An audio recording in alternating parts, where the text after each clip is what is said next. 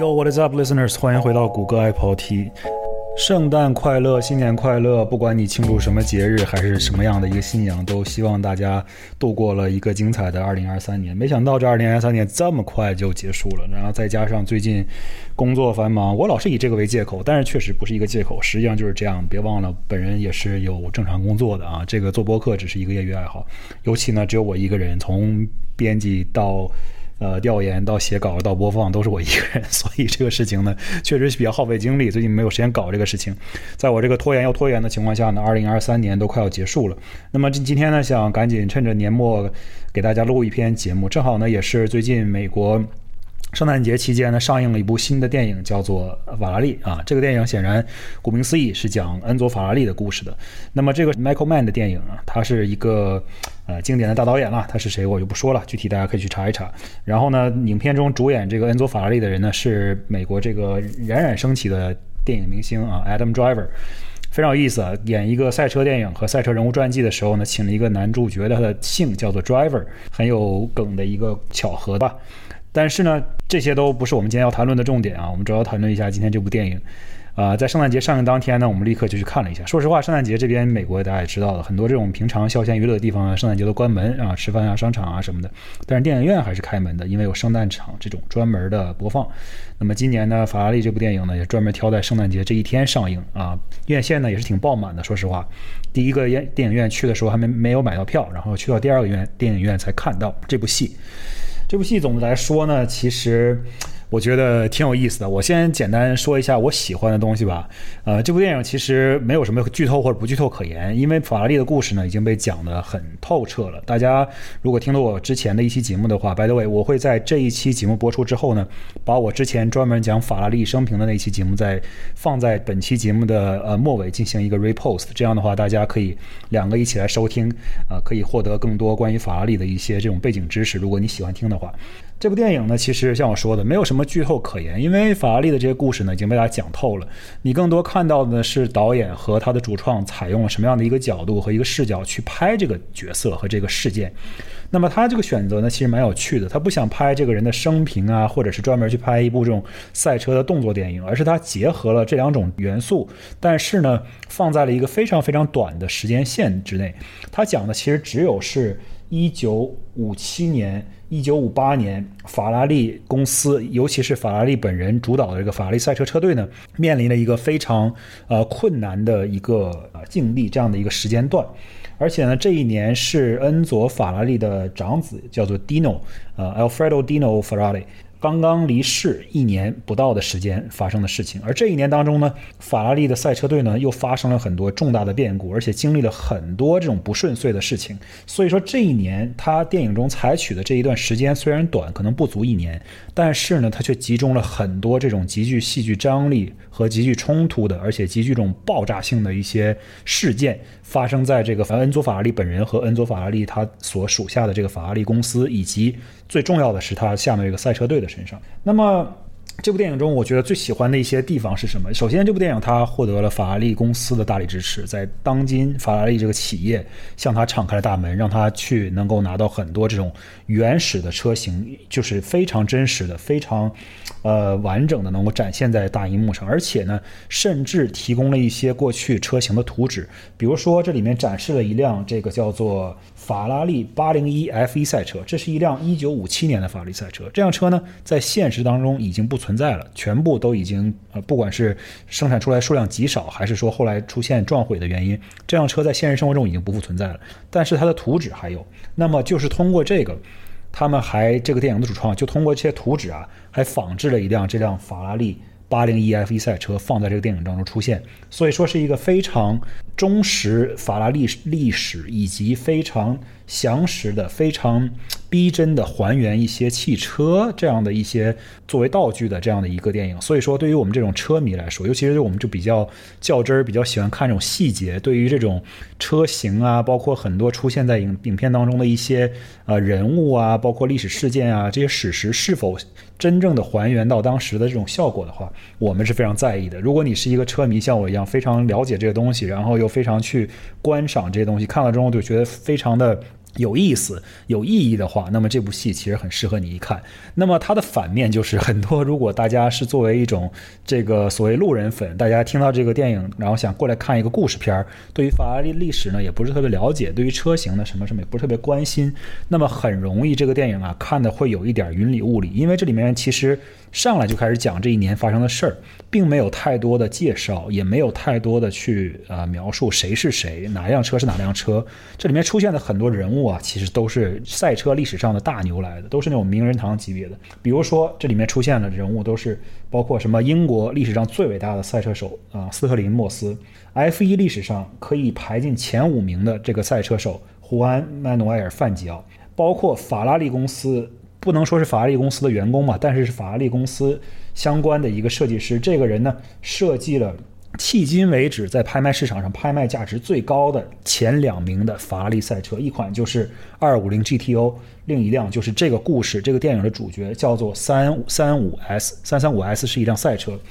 那么这个车的设计工程师叫做呃塞尔吉奥斯卡列蒂，这个人也在电影中有一定的角色出演。所以这部电影的话，如果你知道这些细节，你会发现，哇，这个是一个群星璀璨的电影。但是，如果你对于这一段赛车的历史和对于这些真正当时发生的一些事情不是那么了解的话呢，可能就会觉得，哦，这个是谁？这个是什么？他在说什么？就没有一个 context，没有一个这样上下文，听起来可能会有一点点迷惑。今天呢，我们可能也尽量的帮大家去解答一些，或者是拆解一些这样的细节。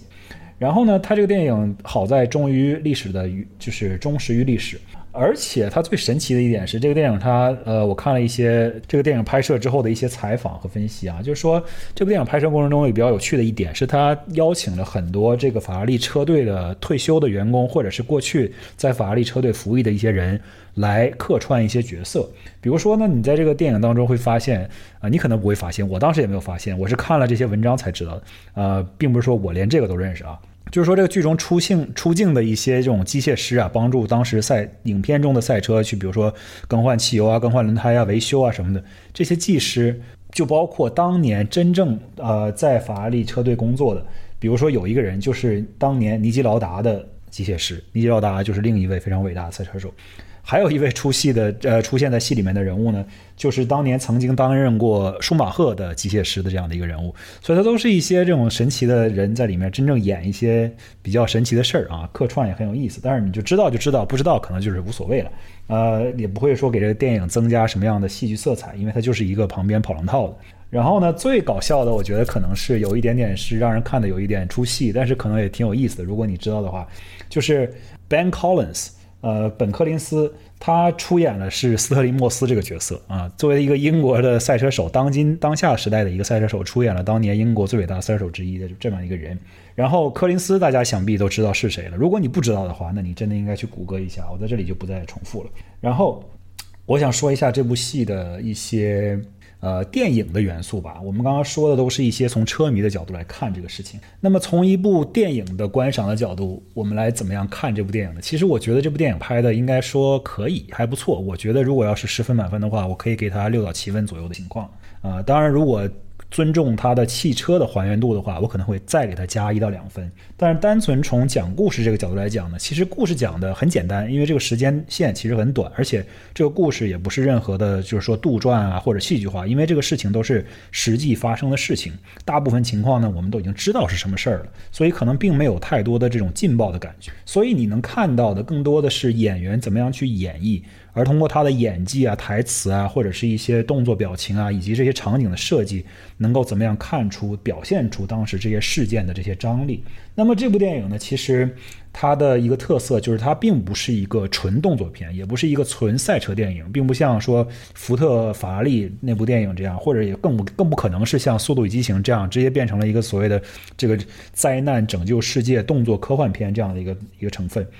这部电影呢，说到底，其实它是一个非常呃具有故事性的一个电影，中间穿插了一些赛车的元素，然后赛车的元素拍得非常的认真，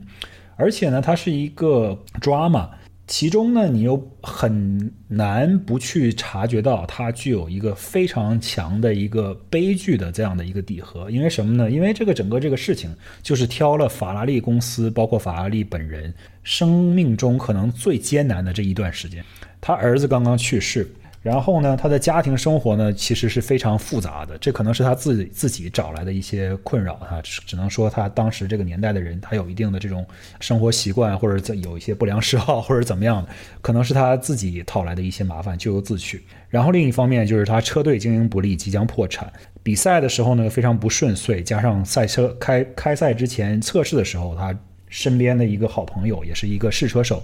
就离奇的在一次测试当中啊死亡了，撞车事故直接去世了。那么他在整个这个比赛当中，整个这个电影当中的最重要的一个环节，就是这个法拉利公司要通过意大利这个 Mille m i l i a 大奖赛啊，是一个这种在意大利城市之间跑的这样一个超过一千英里的一个赛车比活动。那么通过这个活动呢，他想要取得这个胜利，来去增加自己汽车公司这种。街道用车的销量啊，就是它的这个所谓的 Strada Strada 产品的一些销量。那么整个这个故事当中呢，你就会发现，我不去剧透太多啊，但是就是说发现整个他讲的这些事情呢，其实都具有非常不太呃乐观的一个结果 啊，最终呢都会有一些呃比较可怕的事情发生。所以呢，整个这个剧呢就有非常非常浓重的这种悲剧的底色在里面。然后。Driver 他本身的表演呢，其实挺有意思的。很多人都说他演这部戏呢有一点用力过猛啊。我个人呢觉得其实还好，很多地方，比如说演他家庭生活这一块儿，他跟他妻子有很多这种争吵或者争论的这种场景，比如说。他们俩就特别生气的时候，他妻子指责他说：“你为什么没有救活我的儿子？我给你生了一个儿子，明明有一个儿子，你为什么要在外面再找一个女人又生一个儿子？”这样的一种对话的时候呢，呃，Driver 确实也是作为一个父亲，非常的愤怒，非常的激动。他说：“啊，我自己对于肌肉萎缩症，他儿子是死于肌肉萎缩萎缩症。他说我对于肌肉萎缩症已经成为一个专家，我对于这个病的了解，甚至于超过了我对于我的发动机和我的底盘、我的引擎的了解。”即使是这样，我还是没能救活我的儿子。你觉得我会因为这个事情觉得很很开心吗？为什么是？就是他的意思就是说，两个人在争吵嘛，就说你凭什么指责我导致了我的儿子的去世？这个事情我们都无力回天。虽然说是演的非常用力吧，但是我觉得作为一个新任的。父亲，我刚刚也是生了小孩自己不久，所以可能会更容易去感同感同身受一下啊，这个当时他这个作为一个父亲的想法，就是这种痛苦和绝望，可能真的是，如果一旦爆发出来，可能就是这样的一个效果。而当这个法拉利先生呢，他不是被这种家庭生活和自己的两个不同的。呃，家吧这样的事情烦扰，烦扰在困扰，让他的脑子里面都是想这些事情的时候，以及总是想着自己死去的儿子的时候呢，他的脑袋当中大部分的时间都是在想怎么样去赢得比赛，怎么样去让自己的赛车跑得更快。而这个角色呢，就是一个非常精明，甚至有点冷酷这样的一个赛车车队主理人这样的一个身份。比如说，到了这个电影的后段，他们在米利米格利亚。比赛即将结束的时候，也是这个剧的即将进入高潮的时候，他们进入了一次赛车的 pit stop，也就是进进站加油休息。那么这个时候呢，他的助手就告诉他说：“恩佐先生，我们的主要竞争对手也是玛莎拉蒂，他们的最牛逼的车手已经出局了，玛莎拉蒂几辆赛车都已经 DNF 了。”那么我们现在应该告诉我们自己的车手，我们的三辆车都还在比赛当中正常的运行当中。虽然说有一些小问题，但是他们都能够完成比赛。我们应该告诉他们 hold their positions，意思就是说，告诉我们自己的三个车手就不要互相自相残杀了，再互相争夺这些比赛的位置了。这样的话呢，可能导致最后我们自己的车队都没法正常完赛。那么恩佐当时就说了一句说 why bother？说我如果告诉他们，他们也不会听我的。虽然这么说呢，有一定道理，因为这些赛车手本身就是一些非常具有竞争力、非常喜欢赢、非常 competitive 的一些人。但是呢，这话虽然说的没没错，但是恩佐之后跟这每一个车手说的话呢，其实跟他的想跟他当时表达的这个东西其实是完全相反的。他非但没有告诉大家去，就是不要互相竞争，不要互相打架，不要内耗，反而是告诉大家说：“哎，你快跑。”你前面那个车，那个呃，有一些一些故障，你跟它的距离正在缩短。说，哎，你你这个车只要好好跑下去，你就能第一什么这那个的。总之就是他非但没有让大家稳一稳，而且呢还有点火上浇油的意思。这个可能呢也在一定程度上直接导致了最后这个故事的主角博尔塔哥他出现一些意外，然后导致了呃这个故事的这个悲剧的结果。那么呢，其实。这里面还有一个有意思的事情，我不知道广大车迷听没听说过，就是 Dino 这件事情。Dino 呢是他的大儿子啊，一九五七年去世于这个肌肉萎缩症。法拉利公司呢，它其实生产过很多呃不同这样的民用轿车跑车，其中呢有一款车型就叫做 Dino。那么这个车呢比较特别的一点呢是呢，当时从法拉利工厂出来的时候呢，这个 Dino 呢放的是一个 Dino 自己的车标。而不是法拉利的这种跃马型号形状的这个车标，这是第一点。第二点呢，Dino 这辆跑车呢，它装的是一个六缸发动机，而在那个年代呢，法拉利很多的赛车，包括街车，它的主打的都是十二缸或者是八缸的发动机。所以很多人就说呢，说 Dino 这辆车它并不是一辆最真实的、最原汁原味的法拉利，而且呢。法拉利对于 Dino 这个名字可能并不是那么重视，对于这辆车型呢也不是那么重视。但是呢，这个其实我觉得是一个 misconception 来的，是一个错误的概念。因为 Dino 真的是它一个最大的人生中最大的遗憾吧。他非常喜欢他的孩子，而且他孩子已经活到了二十多岁了，就是因为肌肉萎缩症然后去世了。而且 Dino 这辆车虽然没有挂法拉利的车标。但是这辆车它的整个操控性，包括它的设计，包括它的驾驶感觉，只要开过这辆车的人都说，这辆车其实一点也不比其他的法拉利要差。而且它的 V6 发动机反倒让这个车辆更轻盈。它这个车的动力性、操控性，它的 dynamics 完全没有问题。所以说，这辆并不是一辆 lesser Ferrari，而是一个原汁原味的、非常独特的一个法拉利车型。尽管它挂的是一个 Dino。的车标，它仍然是一辆原汁原味的汗血宝马。OK，这是我打个岔啊，然后说到了这个 Dino 这部车的事情。嗯，另外我觉得这部电影里面我比较喜欢的一点呢，就是它拍摄这些赛车的镜头啊，它拍摄的赛车镜头应该说是非常非常专业的，因为他们真的是第一，人家法拉利工厂这些原。始，就是本来这些原始的赛车呢，都已经价值连城，是几十个 million、几千万这样的价值，不可能拿来说让你拍电影，跑到赛道上跑来跑去，然后再不小心撞坏了什么的，这个大家都负担不起。所以呢，整个这个电影制片的他们的主创团队呢，就做了很多很多辆，好像做了九辆吧，这个三三五 S 的这个复刻车型。这些复刻车型呢，都是按照原始车型的尺寸和外观。原封不动，基本上是百分之百复刻的。而他们去比赛用这些车的时候，这些车子啊也是真的跑得很快的。这些车子在跑的时候呢，当然他们就可以用来拍摄电影。这样的话，整个这个赛车的镜头它都显得非常的真实。而且呢，拍摄的时候呢，在意大利的这些乡间公路上跑起来呢，呃。一方面车非常漂亮，另一方面风景也非常美。尤其是到最后这个故事进入高潮的时候，有一段呃，这个路啊是博尔塔格开这个赛车，在一条非常直的这种意大利的乡间小路上开得飞快啊，两边这些树木呢就像过电影一样，嗖嗖在两边飞过，然后天气也非常好，两边是意大利的农田，整个这个感觉就是一种非常浪漫的一个感觉。嗯，当然了，这是整个这个故事最终的悲剧发生之前的那一刻啊，是一个非常浪漫的一个非常平静、非常祥和的一个场面。之后紧接着就是一个暴、很暴力的一个高潮的场面。但是不管怎么说，你会想象一下，如果有一天你能够开着一辆这样的法拉利赛车，你不需要开两百多英里每小时，在一个这么窄的乡间公路上，你哪怕只开五十公里每小时。或者是一百公里每小时，在这样一个美丽的乡间跑小道上，开着一辆敞篷的法拉利赛车，然后自己在这个地方晒着这个落即将落下的夕阳，整个这个场景啊，其实就是一个非常浪漫的场景。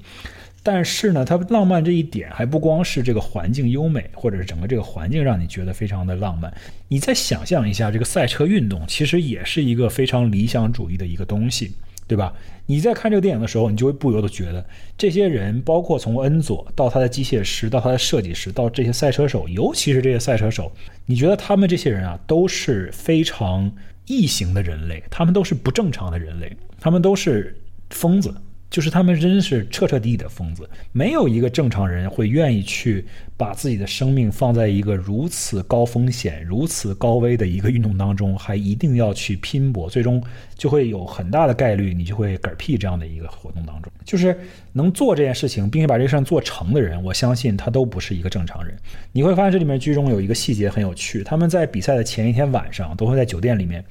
呃，拿出一张那个信纸或者是明信片，给自己的爱人或者自己的亲人写一封信，然后放在那个镜子上，留给他的爱人，这样来看。这个故事的这个东西的细节呢，就好像是在说：哦，我写下，好像是我最后要对你说的话。一旦我明天要发生了什么这种不幸，那么这个将是我留在世上给你的最后一句话。整个这个事情就让人觉得，我靠，这个真的是一种好像是说我即将要上战场去为保家卫国打仗，去参加二战诺曼底登陆这样的一个情节。而且它的危险性呢，可能也不亚于那件事情。这个海明威曾经说过一句话啊，他说这个世界上。真正的运动只有三种，一种就是登山，一种是斗牛，那么第三种就是赛车运动。其他的运动都是儿戏，都是一些简单的游戏而已。他这么说的道理呢，就是说这三项运动是真的非常非常危险。如果你想要去从事，你愿意去从事这三项运动，并且愿意从中获得胜利而去竞争的话。那么你肯定是一个非凡的人类，对吧？从这部电影当中，你就更加深刻能体会到这样的一种感觉。所以呢，看到这儿的时候，你会不得不佩服，就是说当年这些人，尤其那时候赛车都是。没有任何安全措施的，没有安全带，对吧？五十年代末六十年代初没有安全带，大家都没有什么戴一个特别简单的头盔，对吧？就好像你现在从那你的橱柜里面拿出一个这个锅一样，这么简单的东西，直接扣在脑袋上，也没有任何的保护，直接戴一个蛤蟆镜风镜就上路了，而且开的速度还非常非常的快。这个车呢都非常的轻，你车撞去的时候呢，这里面说了一个对话，一个细节，就是说很多车手宁愿在发生碰撞的时候自己被这个车甩出去。甩出去的话，你可能摔一下，摔断一段骨头或者怎么样，你可能残废了或者怎么样。但是你在车里面碰撞之后，这车可能立刻就会起火，就你不想在里面被活活烧死，对吧？所以这就是当时大家赛车运动的一个状况。能够参与这项活动的人，第一，你本身也不是一个非常家境可能特别贫寒的人，你能够去做这项运动，你需要投入的金钱也很多。第二，你真正去做这件事情。不管你是恩佐这样的车队 owner，就是主理人也好，还是车队里面的设计师、工程师，还是技师也好，还是车手本身，你们一旦发生事故，你将会背负很大的一个情感或者是精神上的压力。而恩佐呢，就是经历了太多这样的事情，他脑子里面不知道每天想着多少这些失去的生命，在他的车队当中发生的一些悲剧，如此。重压如此需要烧钱的一项运动当中，你还要去不断的从事，不断的去追这件事情，可想而知，恩佐这个人他的精神是一个什么样的一个状态，他本身这个人的性格，他对于这个事情的追求是一个多么的偏执。那么。这个呢，就是整个故事的一个大背景啊。至于这个故事里面具体是怎么讲的，这个电影具体是怎么拍的，我觉得很多时候毕竟是一个影像的一个东西，大家要去看了才知道。而且呢，我觉得他确实把这个赛车的运动整个这个过程动态的东西拍得非常好。我希望大家可以去看 Michael Mann 的电影呢，通常它具有这样的一个特性，就是它对于动作的部分呢，一定要拍得非常的认真。那么讲到这儿呢，其实我也差不多了。这里送大家一个小小的 fun fact 吧，关于我们这些车迷、这些 nerd 的这种 fun fact。刚刚说了，这部电影里面复制了九辆这个法拉利三三五 S 赛车。由于呢这个赛车是复刻版本，所以它不需要放当年法拉利本身使用的这种 V 十二发动机。第一，这 V 十二发动机显然制造成本也高，而且呢，你要是拿原厂的发动机来说，第一，这发动机可能也不存在了，现在人家不做了。第二呢，这东西价值这么高，谁会放到一个电影的这个道具里面？所以呢，车队的主创他们这些专门负责汽车制造的这一个团队呢，就采用了一款2.0升的机械增压发动机，四缸机。放在这车里面，这个车的动力呢也是足够了，因为这车非常轻，即使是四缸增压的这个二点零发动机呢也足够了。而这辆发动机呢就是直接 off the shelf，大家可以从其他的车款里面直接取来用，所以也比较容易。但是这款二点零升四缸这个机械增压发动机其实一点也不含糊啊。虽然说电影的主创没有直接确认说这个发动机来自于哪一个车型，但是相当于相信。懂车的车迷应该可能会想到，在英国有一款车型叫做 Caterham。Caterham 也是专门生产这种 open wheel 这 o open cockpit 的这种小型的赛车的一个公司。这些车呢都是可以在路上面路面上开的。那么它就使用了这一款福特的2.0升机械增压发动机四缸机。所以大家也有人猜测，在网上说它很有可能这些复刻的法拉利三三五 S 赛车呢，里面其实装的就是这个 Caterham 上面使用的二点零升福特 Ecotec 增压四缸机。那么这个就是送给大家的一个 fun fact，关于这部电影。那么今天就先讲到这儿吧。啊，顺便刚刚已经提到了，我把过去一篇讲这个恩佐法拉利生平的节目呢，拿来 repost 一下，紧接着在现在这个节目之后会给大家播放。那么希望大家看完这部电影之后呢，回头也再配合收听一下我的播客，啊，会有双倍的奇效。好，那我们今天就到这儿，下周见，拜拜。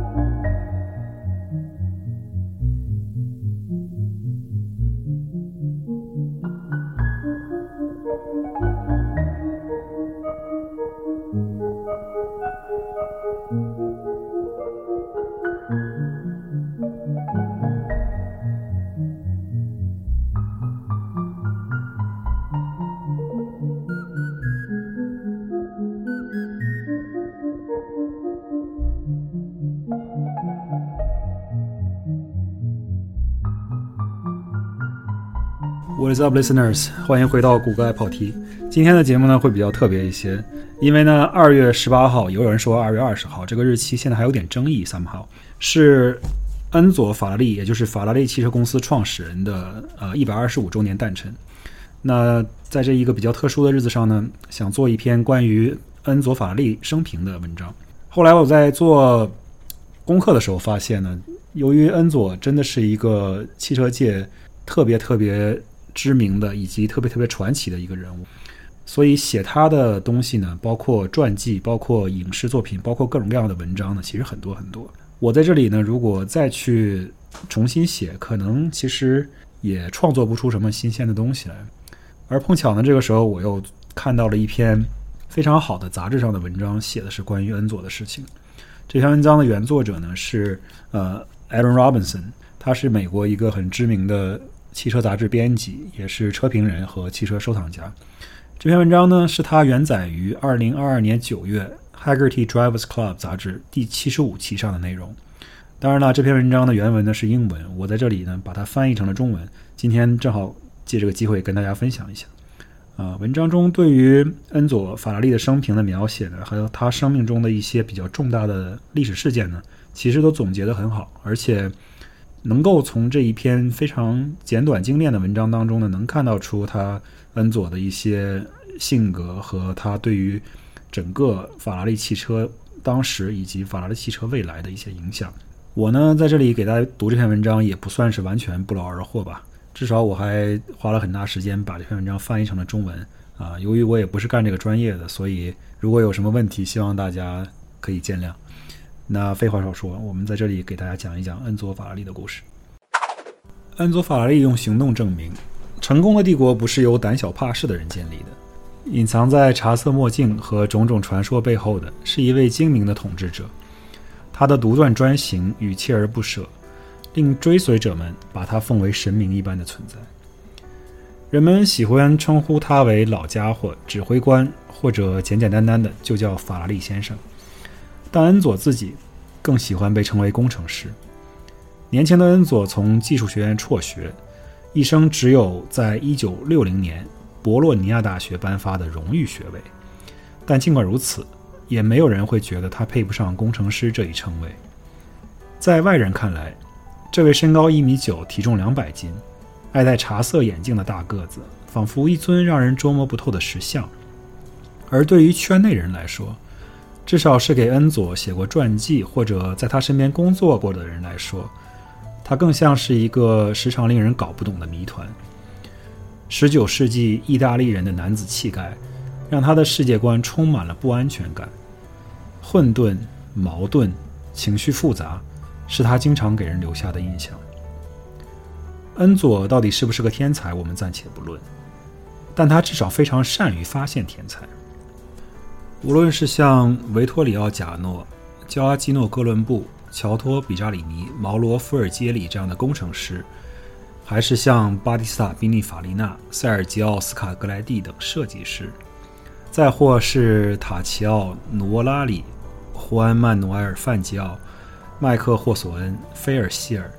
约翰·苏尔特斯、尼基劳达这些现象级的赛车手们，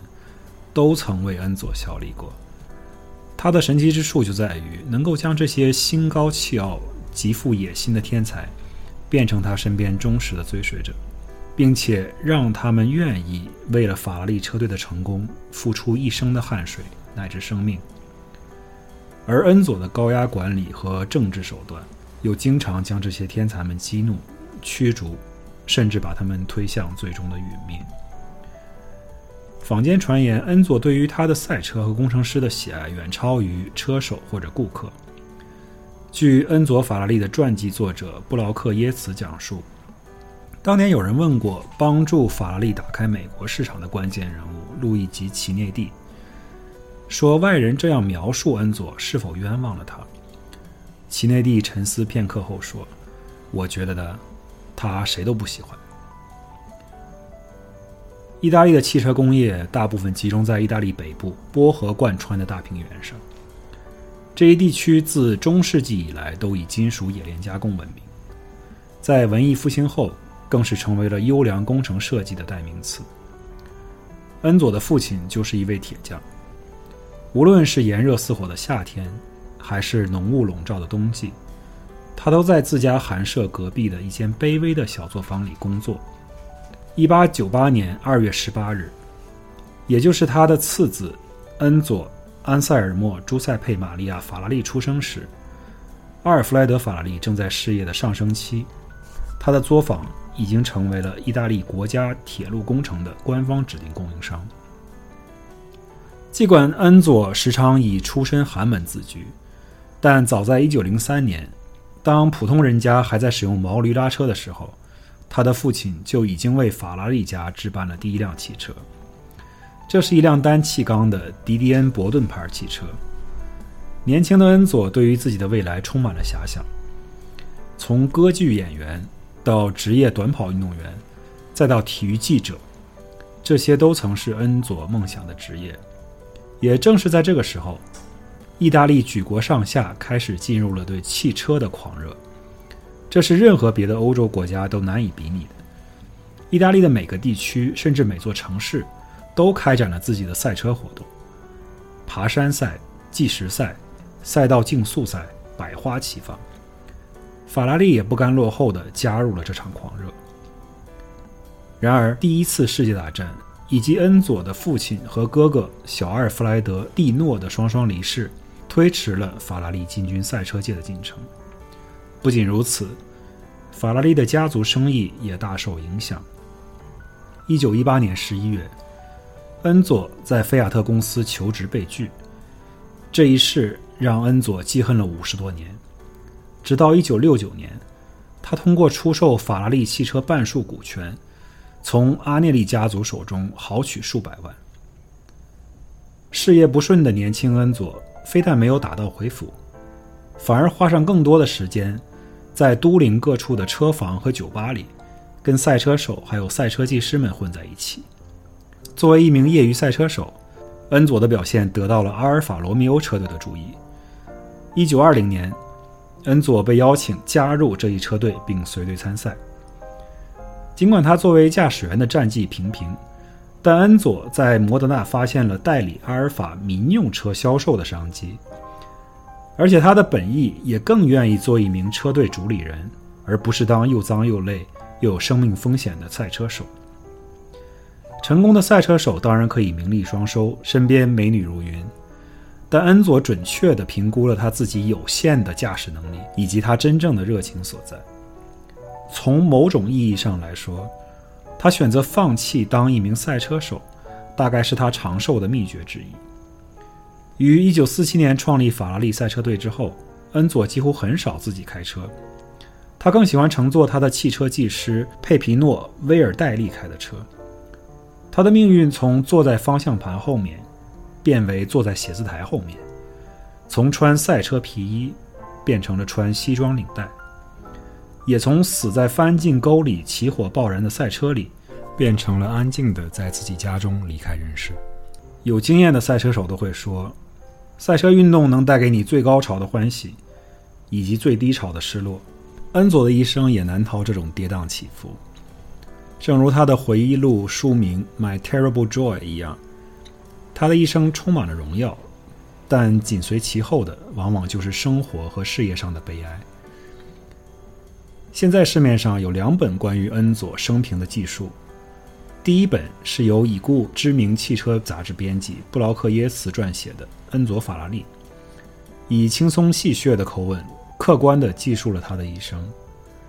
第二本是来自曾经的法拉利公司公关专员卢卡·德尔蒙特的《恩佐·法拉利：权力、政治和汽车帝国的创立》。这是一本更加学术派的传记。读过这两本书，你会发现，恩佐对于自我的认知，就好像一个永远在跟不同的歌利亚巨人斗争的大卫。他争的不仅是法拉利最引以为傲的匠人精神，在那个年代，也仿佛是在为意大利的国家精神在斗争。无论是二战之前纳粹掌控的德国人，还是二战以后依然在工程技术领域有重要地位的德国人，亦或是他同乡的竞争对手玛莎拉蒂，法拉利一直面临着激烈的竞争。当这些对手离去以后，英国的库珀和路特斯又来挑战。恩佐曾嘲笑这两家车厂规模小且不具备自主生产引擎的能力，戏称他们为“小作坊”。后来，爱记仇的亨利·福特二世带着他巨大的工业机器也来挑战。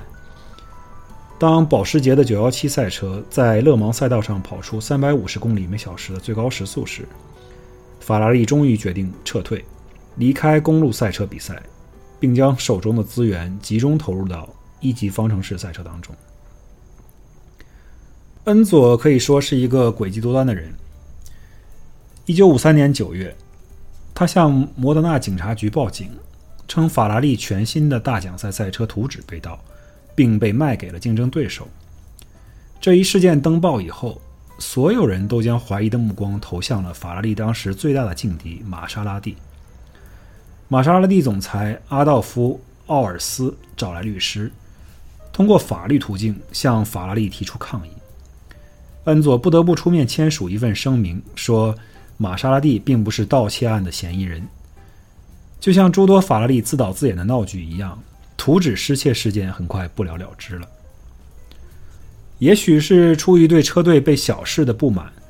亦或是为了获得一点点的竞争优势，恩佐曾经无数次威胁彻底退出赛车界。一九五三年。恩佐宣布，因为不能言说的个人原因，准备退休并关闭工厂，还说赛车运动已经不再让他产生兴趣了。同年九月，恩佐对外声称新车图纸被盗，而等到了同年十二月，媒体报道称法拉利决定在一九五四年继续参赛。诸如此类的手段，恩佐还有很多。一九五七年，比利时皇家汽车俱乐部不得不临时取消当年的斯帕大奖赛。只因为法拉利拒绝参赛，而他们拒绝的理由呢，是因为报名费太便宜了。在当时，一场 Grand Prix 大奖赛若没有法拉利，就好比一出《哈姆雷特》没有了王子。一九六零年，法拉利因为与燃油赞助商不和，临时退出了美国西部林大奖赛。但是法拉利的赛车并没有闲着，而是送到了路易吉·齐内蒂那里。以另一家车队的名义参赛。一九七六年，法拉利两次向赛事组织者抗议大奖赛上参赛车辆过多，导致赛道拥堵。两次申诉均以失败告终。于是恩佐又一次宣布，法拉利将会退出 F1。退赛或威胁退赛，简直是当年法拉利每赛季结束时记者会上必演曲目。当时，英国《卫报》赛车运动记者艾瑞克·戴默克在一篇1976年的文章中说道：“不知出于什么原因，78岁的恩佐在赛车界里混了将近六十年之后，总能够因为一些鸡毛蒜皮的小事不高兴，并宣布他麾下的那些美妙绝伦的赛车将永久退赛。但是，他最终总是改变主意。业内人士都说，恩佐卖法拉利街车，单纯是为了他对赛车的狂热买单，而且说他其实瞧不起那些外表光鲜、游手好闲的有钱人顾客。这些有钱人再巴结他，花重金购买他的汽车，恩佐也不会多看他们一眼。试想，一九五零年代，战后的欧洲大陆依然满目疮痍，那个时候。能够负担得起一辆法拉利汽车的人，得是什么样的条件？在那样一个萧条的时期，依然要开一辆炫目的跑车，这些车主的性格可想而知。等到六七十年代，这些富人的孩子们又来到法拉利选购自己的座驾。这些人和这些事儿，都让恩佐见证了那个时代人性的讽刺。但是富翁们实在无法拒绝法拉利汽车的吸引。马拉内罗市阿伯通尼大街上世界闻名的红色大门后面，法拉利制造的汽车堪比跑在路上的珍奇珠宝，不分阶级和国籍，所有人都为之心动。一九五零年代后，随着宾尼法利纳在设计方面更深入的参与，法拉利汽车逐渐发展出了独有的家族特征。产品线更加多元化，公司运营也日趋规范。法拉利工厂的产量从1940年代的几十辆，增加到50年代的数百辆，到60年代已经达到上千辆。恩佐对于刚性轴式悬挂、鼓式刹车、辐条车轮和前置发动机的执念，让他在竞争面前暴露出弱点。然而，这些都不会妨碍法拉利汽车的销售。时至今日，这些法拉利依然是极具收藏价值的车款。恩佐呢，确实是一个有点奇葩的人，但是当我们评断他的一生时，不能忽略他一方面非常幸运，而另一方面仿佛又受到了诅咒。一九五六年六月，恩佐坐在他二十四岁儿子的病床边，饱受肌肉萎缩症折磨的儿子对他说了一句：“爸爸。”一切都结束了，随即陷入昏迷。不久之后便离开了人世。在恩佐的日记中，他这样写道：“我失去了我的爱子，我除了流泪别无他法。”那是一个对法拉利车队和恩佐本人都很艰难的阶段。阿尔伯托·阿斯卡里在1955年蒙扎赛道驾驶队友尤金尼奥·卡斯特洛蒂的750。Sport 练习跑圈时不幸身亡，而卡斯特洛蒂本人也于1957年3月在一次法拉利的赛车测试中意外离世。路易吉·穆索和彼得·柯林斯在1958年的法国和德国大奖赛上先后殒命。1961年，虽然菲尔希尔在蒙扎取胜并锁定了当年的冠军地位，但他的胜利被队友。沃尔夫冈·冯特利普斯以及现场十五名观众的死亡蒙上了一层阴影。然而，最让法拉利元气大伤的，还是一九五七年米利米利亚一千英里拉力赛中的事故。阿方索·德波尔塔戈，一名来自爱尔兰和西班牙的贵族后裔，是一个典型的高富帅花花公子，也正是恩佐·法拉利最鄙视的类型。恩佐常说自己没有最喜欢的车手，但他非常看重那些出身贫寒、自力更生的人，比如吉尔维伦纽夫和约翰苏尔特斯。恩佐甚至给后者一个意大利昵称“乔瓦尼”。然而，这位波尔塔戈家族十一世侯爵非常善于驾驶，在加入法拉利车队之前，已经斩获包括卡雷拉泛美公路拉力赛。环法汽车拉力赛等大赛的桂冠。尽管波尔塔戈对汽车设备从不吝惜，是出了名的，法拉利在开赛前最后一刻，还是决定让他驾驶最新的法拉利 335S 型赛车替补出战。发令枪响前，恩佐对28岁的波尔塔戈使出了激将法。他说：“车队中另外两名更有经验的车手。”他们的赛车马力都没有你这辆车大，但就算是这样，他们俩大概率还是会比你跑得快。这就是法拉利先生惯用的心理战术。波尔塔哥比赛时并不介意有乘客陪伴。这一次坐在他旁边的是爱德华·尼尔森，一名来自美国的雪橇运动员。在一千英里拉力赛接近尾声时，波尔塔哥的三百九十匹马力四升 V 十二跑车正以超过二百八十公里每小时的速度冲向位于布雷西亚的终点线。最后一次停车加油的时候，天空下着瓢泼大雨。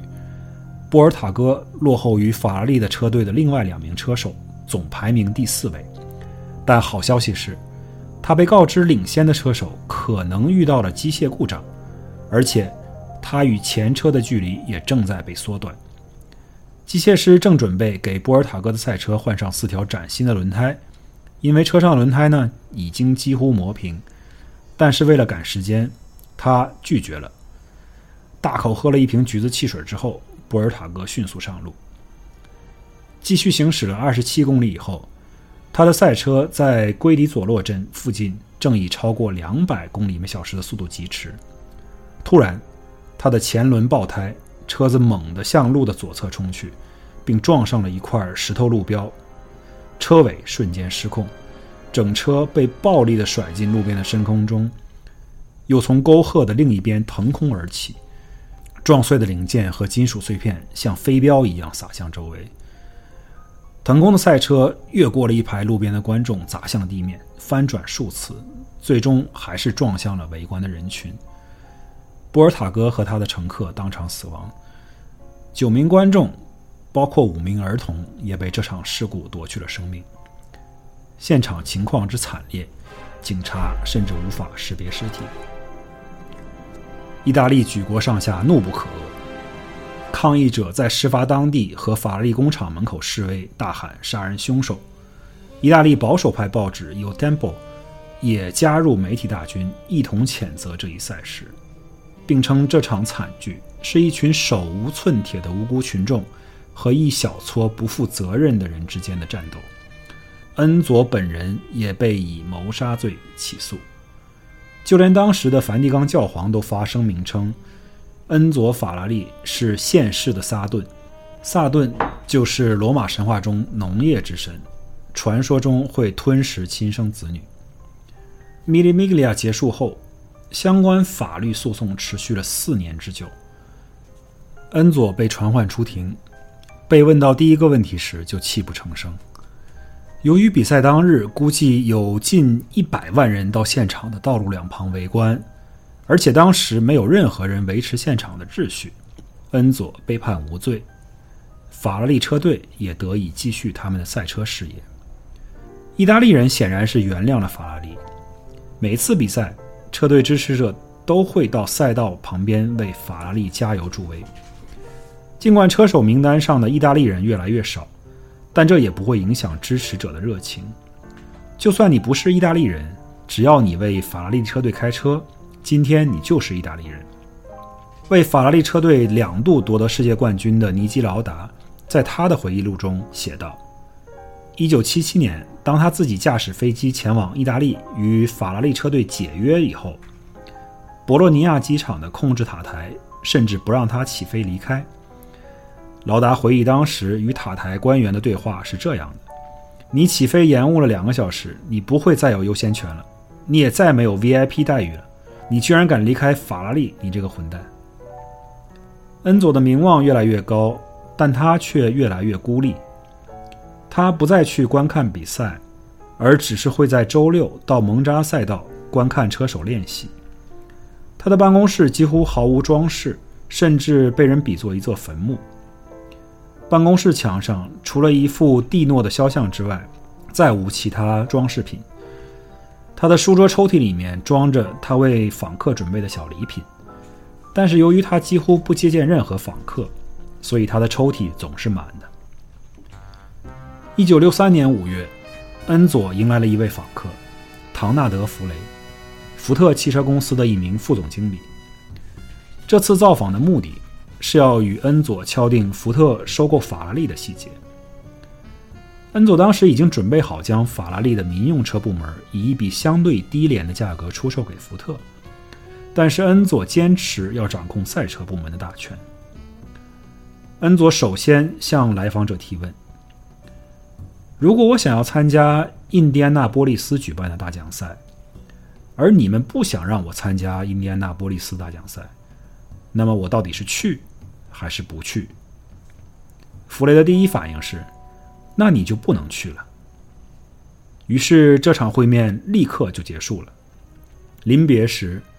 恩佐还将一本签名的回忆录《My Terrible Joy》赠送给弗雷。恩佐时常在摩德纳的利尔菲尼酒店的酒吧中与他的圈内熟人会面。会面结束后，他又时常在酒店房间里与他的诸多情妇会面。家庭生活对于恩佐来说，从来也不简单平静。他与他的妻子劳拉在一九二三年结婚，但是劳拉一直与住在他们家的恩佐的母亲不和，直到一九六五年，九十三岁的母亲去世。传言说，劳拉参与法拉利工厂的运营，曾一度激怒公司的重要员工，导致一众顶级的工程师在一九六一年同时离职。在那以后，劳拉就退出了公司的经营，回归家庭生活。然而，他的家庭生活的主题却是一个英年早逝的儿子和一个不爱回家的丈夫。随着时间推移，恩佐与他的长期情妇丽娜·拉尔迪之子皮耶罗在法拉利工作的身份问题就越发紧要。皮耶罗生于1945年，从70年代初期开始在法拉利为恩佐担任贴身翻译，随后。升任为法拉利 F1 车队的经理助理，直到恩佐的法妻劳拉1978年去世之前，人们对于皮耶罗的事情都不敢过问。劳拉死后不久，皮耶罗将自己的姓氏改为法拉利，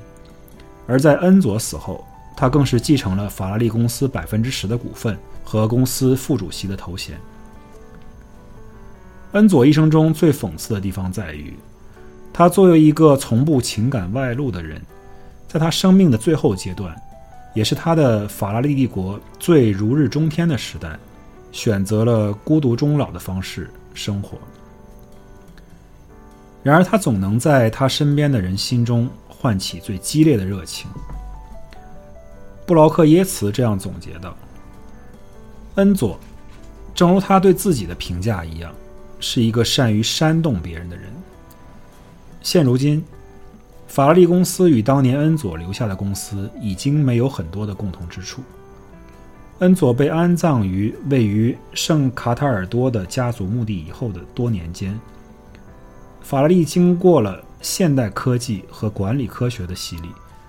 在菲亚特集团的旗下，成为了一家非常现代化、拥有先进工程科技和营销理念的上市公司。恩佐倘若仍然在世，恐怕都很难认出这就是当年他缔造的法拉利帝国。然而，永恒不变的是 F1 赛道上那两辆血红色的法拉利赛车，是那前蹄跃起的黑色骏马，是七十年来不断创造纪录、改写历史的竞速精神。无论当恩佐还在世的时候，还是时至今日。恩佐·法拉利奇人与法拉利这家公司都很难被分割开来。正如我们之前所说，哈姆雷特若没有了王子，也就不再是哈姆雷特。好了，今天关于恩佐·法拉利的故事就讲到这儿。希望大家对于我翻译的这篇文章的内容能够喜欢。我们下周再见。